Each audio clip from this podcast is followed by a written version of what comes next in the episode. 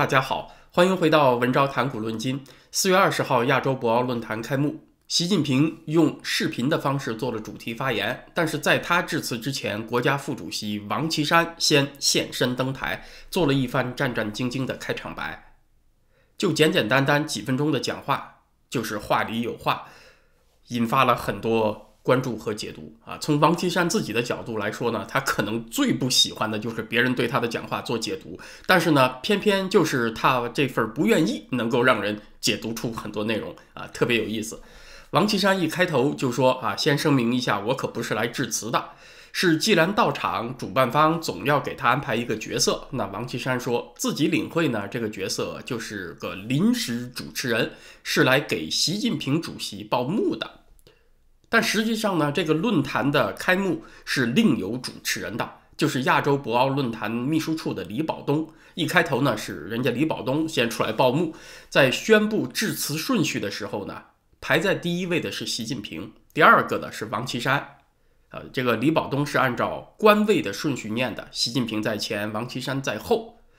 真正开始发言的时候呢，第一个这个出来讲话的是联合国秘书长潘基文的欢迎词，然后是王岐山。所以按照这个会议手册来讲呢，确实王岐山是来致辞的贵宾。可见呢，王岐山开头说啊，我跟大家声明，我不是来致辞的，致辞的是我们的国家元首习近平主席。这个话呢，应该是他临时脱稿的一个表态，他是不想在任何场合。和老大显得平起平坐啊，抢老大的任何风头啊，于是呢，他才临时起意给自己加了个头衔儿，说我是临时主持人啊，所以这事儿就特别有意思。你不敢抢老大的风头，你去抢人家报幕的活儿啊。这个会议呢，应该是给了王岐山发言的时间，但是呢，王岐山对这个会议主题没有发表任何看法，他。做了报幕的活儿啊，干了这件奇怪的事情之后呢，就只简单的说了几句客套话，对这个亚洲博鳌论坛二十周年表达祝贺，对来宾表达欢迎啊，说中国政府一直支持论坛的发展壮大啊，然后呢就没有然后了啊，就没词儿了，就把麦克风转给了习近平，接下来就是播习近平的视频讲话了。所以你就看王岐山讲的这几句话呀，就是意味深长。他那个措辞的安排啊，就特别有意思。他说啊，临时主持人也很重要。临时主持人呢，我只是为习近平主席的致辞做一个报幕，这体现了中国对我们的国家主席习近平的尊重啊。这是他的话，什么意思呢？也就是说，王岐山明确的表达自己的重要性，就体现在我不重要啊。你们都以为我重要，但是呢？我表达出来我不重要，这件事情很重要。那王岐山为什么要这么说呢？那其实呢也是为民所累。从中美贸易战开始啊，中美一步一步脱钩，陆陆续续就有一些言论出来，不少人开始想起王岐山处理对外关系上的灵活手腕，想起了他救火队长的名声。他这个国家副主席呢，其实多少也是负担有外事工作责任的。那么自然就会有人希望他发挥作用嘛？啊，王岐山他的国际上的人缘比较广，和在华的外国企业交往也比较多。我们可以想见啊，出席这个亚洲博鳌论坛的啊，中国人民的所谓老朋友们，很多所谓国际友人，其实啊，对近期中共的战狼表现也是相当不满的。这确实呢，是让这些老朋友们很为难，就是他们在本国呢，也很难为中共辩护了。所以他们是会希望有渠道影响到中共的决策层啊，往回收一收，别那么彪。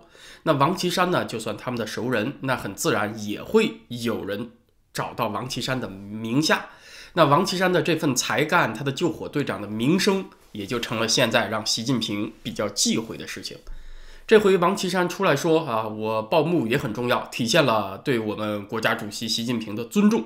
言下之意呢，就是我其实很不重要啊。你看我现在都干个报幕的活了，就是一个抬轿子的了，真是说不上话了。那参加论坛的这些老朋友们啊，就别来琢磨通过我来递话了。他是带有这个意思。其实我们看，从去年开始啊，王岐山的处境就变得一步步很微妙了。去年九月份。王岐山的前学生兼朋友任志强被判重刑十八年。十月份，他的一个心腹董红就被抓了。今年一月份，海航破产重组，他也没有能够出手相助。而且今年三月份的两会上，湖南代表团的讨论，王岐山啊非常积极主动的表忠心，一共有八次提到了习近平。习近平第一个任期呢，可以说是他和王岐山搭档的习王体制。王岐山在那几年啊，算是习近平的这个发小加盟友加合作伙伴。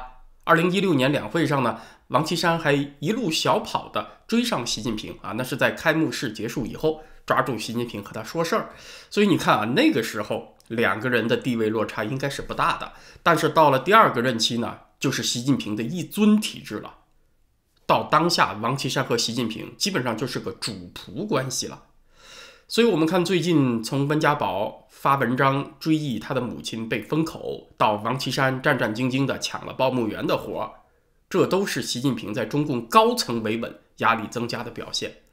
其实啊，咱们发挥开来说，王岐山的地位下降，也是显示出习近平越发孤立。为什么这么说呢？因为哪怕是在专制体制当中，如果只有君主一人的光芒，其他所有人都找不到存在感的话，那他也不会是一个昌盛的时代。不仅不是一个昌盛的时代啊，甚至对这个专制君主本人都是很危险的。我们看历史上的明君。哎，同时也是比较强势的君主啊，不管唐宗宋祖啊还是谁，有这种名声很大的君主，他也总伴随着名臣和贤相，就是说全部的声誉呢，不可能是被君主一个人所独享的。那退一步说，我们来看历史上那些很残酷但是很高明的独裁者呢，他也不会独揽全部名声的。为什么呢？你把自己的声誉分享出一部分，也就等于把火力哈这个。冲我来的火力分出去一部分，分散了一部分怨恨，啊，这些二号人物啊，这些当众星拱月的星星们，也成了领袖的减压阀。比如说，前苏联的秘密警察头子叶洛夫、贝利亚这些人呢，其实都分享了斯大林的恐怖名声。斯大林时代的恐怖可不只是斯大林一个人带来的恐怖啊，其中相当一部分啊是被这些秘密警察头子所分享去的名声。这其实也是斯大林故意的，比如从一九三五年到一九三九年，前苏联臭名昭著的大清洗，执行人呢是那个秘密警察头子叶若夫。斯大林觉得这事儿搞得差不多的时候，该收手的时候呢，就把叶若夫抛出来作为替罪羊背锅啊，呃，相当于呢是为这个运动画上一个阶段性的终止符，总得有人承担责任嘛，总得所有人的怨恨有个去处嘛啊，那就你吧，让你来背锅，就把领袖给洗白出来，解脱出来。那这是一种帝王权谋的心术，历史上经常用啊。咱们这么一说呢，当然朋友们都明白。那你说习近平不明白吗？能想得到，未必意味着能做得到，因为呢，这也需要独裁者本人得有相当强大的精神啊，他得有相当的心胸和驾驭能力，他得能沉得住气啊。像这个斯大林让叶若夫当咬人的狗，那就得真让他凶起来，得把他养壮了。不能给他拴链子，才能够让人们对他真的产生恐惧感。那少不得呢，在容他的那几年里边啊，你就得让他结党营私啊，搞出自己的小圈子呢，不怎么去管他。如果你的助手一开始为自己做谋划、做打算，搞出小圈子，斯大林这儿就先开始紧张，就先开始睡不着觉了，就在想他会不会对我不利啊？他会不会先把我给搞掉啊？于是耐不住性子，就先把伊洛夫这样的人给掐死。啊，那那些脏活没干完怎么办呢？啊，你能找到着到人接替他还行，要找不到人的话呢，就得你自己去干。但是你自己又不想干呢，那么对于这些对手的剪除就不彻底了。那对独裁者来说呢，所以就是越是要干得罪人的事儿，你就越得有盟友，就不能自己完全独挑大梁。虽然说人们害怕你啊，但是呢，也不能让人们只怕你一个人，因为恐惧的背后就是怨恨，这就等于积怨恨于一身。这个二号人物呢，可以不停的换，但是任何时候都得有那么个二号人物摆在那儿，帮着你分散火力啊。所以你看，在这一点上呢，朝鲜那个金小胖就比较聪明。他搞掉老姑父张承泽之后，他还知道得扶持一个二号人物放在那儿啊。他知道把他妹妹金宇正给扶持起来，他自己不时的玩一玩消失啊，然后让他妹妹金宇正出来挑挑大梁、曝曝光，吸引一点注意力。所以从这个角度来说呢，王岐山地位的下降，从一个一路小跑能够拽住老大的这个衣服袖子说事儿的人，变成了一个报幕员了。这个事儿对习近平其实不算个福音啊。习近平从此以后就一枝独秀了。但是你一枝独秀呢，那四面八方来的风就都得你来扛着啊。这是发挥。回头说一说习近平在四月十九号博鳌亚洲论坛上的讲话。他是又提到了说这个脱钩啊，当然指的是中美脱钩，是违背经济规律和市场规则的，是不得人心的。这是在一周之内啊，中共高层连续两次高调反脱钩啊。另外一次呢是四月十三号，李克强在对美国工商业界的视频讲话当中说脱钩对谁都没有好处。呃，这其实就是在向拜登喊话了。拜登这边呢也在犹豫啊，到底中美脱钩在哪些层面脱钩，脱到什么程度？所以美国这边政界内部啊也是讨论的比较激烈。稍早的时候呢，川普政府时期的国安副顾问伯明在国会一个听证会上表示说，中共啊正在实施一个大胆的策略，叫做进攻性的脱钩啊，什么意思呢？简单的说就是把贸易给武器化。中共呢想尽量减少对于国际市场的依赖，但是呢又想在国际供应链当中抓住某些关键环节，让别人依赖它，从而呢就输出影响力。呃，当然呢，进攻性脱钩这个说法听起来呢是比较奇怪啊，但是也有依据。比如就体现在稀土这种半导体原料啊，中国那边限制出口的事情上，也就是想控制产业链某些关键环节的用意。习近平自己呢也多次讲什么国内大循环、国际国内双循环啊，以内循环为主什么的。那么问题就来了，那中共到底是想脱钩还是不想脱钩呢？啊，其实呢，我认为中共当然是不想脱钩的。伯明那个话呢，其实是说对了一半。中共不想脱钩，但是当美国意识到问题想脱钩的时候，他会以进攻的方式来回应，倒不是进攻性脱钩啊，它只是会体现出进攻性。那这个因果关系是怎么样的呢？其实我们回顾一下历史，看看二战之前日本的反应模式就知道了。就是二战前日本它这个扩张欲望越来越强盛的过程，其实呢就是大萧条之后，当时世界几大经济体。彼此脱钩的过程。中国的观众朋友们多数了解的是，一九四一年，美国联合了英国和荷兰对日本搞石油禁运啊，逼得日本下决心对美作战啊。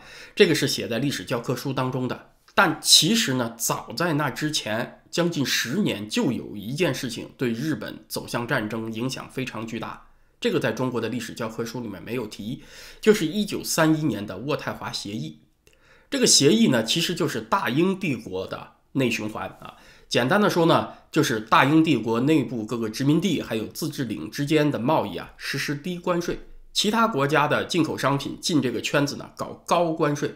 在这个圈子里面呢，产地是英国本地的产品，关税最低；产地是大英帝国其他部分的产品呢，这个关税第二低。但是产地是世界其他地方的关税就最高啊。其实呢，这也不是只有英国这么搞，是大萧条之后的一个潮流。当时世界各大经济体呢都是在搞关税保护，排斥海外商品的竞争，主要是想让自己国内的经济尽快恢复啊。大英帝国呢只是这个潮流的一部分，但是这么一搞呢，内循环一起来呢，日本就惨了，它的工业和农产品出口都受到了沉重打击。日本当时制造业产品呢，也是价格比较低，品质比较次。它和今天中国制造的主要区别是在于，当时的欧美市场，日本是不太挤得进去的。所以那些人口比较稠密，但是消费力不高的海外市场，就成了它出口的主要目标了。在亚洲，除了中国以外啊，主要的出口市场呢，就是英属殖民地，最大的当然就是英属印度了，然后就是英属东南亚那些地方，什么缅甸呐、马来亚呀、海峡殖民地啊这些地方。那当时日本和中国的关系是比较紧张，所以在中国抵制日货的运动此起彼伏。它在这个中国市场啊就比较受挫。结果呢，大英帝国一内循环起来，一和它脱钩啊，往什么英属殖民地去卖也成了问题了。所以日本的这个出口业就受到了沉重打击。另外有一种和农业相关的产品出口也受到了沉重打击，那就是生丝出口。日本从一九二零年代开始啊，其实它经济一直处于停滞状态。主要原因呢，是因为日本的工资水平低于其他工业化国家，它国内消费就老是起不来。啊，日本呢，经过明治维新，它其实一直是高度政府主导的经济结构，就造成它的工资水平长期偏低。相对来说呢，日本农村家庭的生活水准就更差一些，所以普遍的啊，日本农民自家养蚕生产生丝，再由商家收购卖到海外，这个生丝产业呢，就成了日本农村家庭一个经济的重要来源了。但是大萧条来了以后呢，日本农民就受到冲击了，各个国家都搞关税壁垒。同一时代，在美国那边有斯姆特获利关税法，然后大英帝国一搞内循环，那给日本的生丝出口就以毁灭性的打击。农村嘛，那个抗风险能力就更弱了，所以很多这个日本家庭立刻就陷入了财务困境。那日本这个处境和他发动侵略战争有什么关系呢？那是因为日本军人中下层军官也包括在内啊，他的主要来源是农家子弟，而日本军部呢，这个时候就出来了啊，就以农民的保护者自居，提出了很多政治方面的主张，提倡给农民减负啊，这个普及。呃，社会救济啊，减弱对农民的剥削等等，就很快赢得了广大农村子弟的支持。所以军部在他国内的话语权就越来越强。这些激进军人们一瞧啊，我们的困难是怎么来的呀？都是这些欧美国家搞的嘛，他们要搞内循环和我们脱钩搞出来的。那怎么应对呢？我们也必须跟上潮流，搞自己的内循环啊！但是日本没有美国那么国土广袤啊，资源齐全和产业门类齐全呢，也没有大英帝国经营这么多年啊！你看这个日不落帝国殖民地遍布全球，有这么多民族和人口，那怎么办呢？那我们就必须抢，从这些西方国家手里抢势力范围，搞出我们自己的内循环圈子啊！于是就有那个大东亚共荣圈嘛，就有了侵华。所以呢，你追溯这个因果链条，大英帝国那个渥太华协议是刺激日本扩张冲动越来越具有攻击性的关键一个环节。那你说日本想脱钩吗？他肯定不想。但是他面对计划外的脱钩，他会以攻击性来回应。啊，当然你话说回来，是不是不脱钩他就没有攻击性了呢？也未必。放到今天呢，在中共这方面。你不管美国要不要和他脱钩，他都有自己要取代美国霸权的计划，比如那个中国制造二零二五啊，还有千人计划什么的。美国这边要是回避冲突不脱钩的话，又等于坐视这一切发生，坐视世界规则被重写，它就是这么一个关系。所以归根结底吧，中美迟早都得进坑啊，就是像那个修昔底德陷阱所讲的，因为这两个国家完全看待世界是不一样的方式啊。今天的时事话题呢，咱们先聊到这儿。明天在咱们的会员网站文招点 ca 上，我想继续来聊千年共和国威尼斯。呃，有一个事情呢，很值得人深思，就是我们今天讲普世潮流啊，是民主自由，但不是任何时代的普世潮流都和民主自由沾边儿。要知道，十四到十五世纪的普世潮流是啥呢？是君主制啊，只有实行君主制，这个国家才有凝聚力，才能够在。世界各国的激烈竞争当中立足啊，所以从十四到十五世纪，欧洲那些之前长期存在的自治小邦啊，这些小共和国呀，要不然纷纷转成君主制，要不然呢被大国吞并。像法兰西王国、西班牙王国啊，都在这个历史阶段当中逐步崛起。那威尼斯这种小国寡民的共和国，如何应对时代的挑战呢？啊，就得搞政治改革了。但是我们今天的人。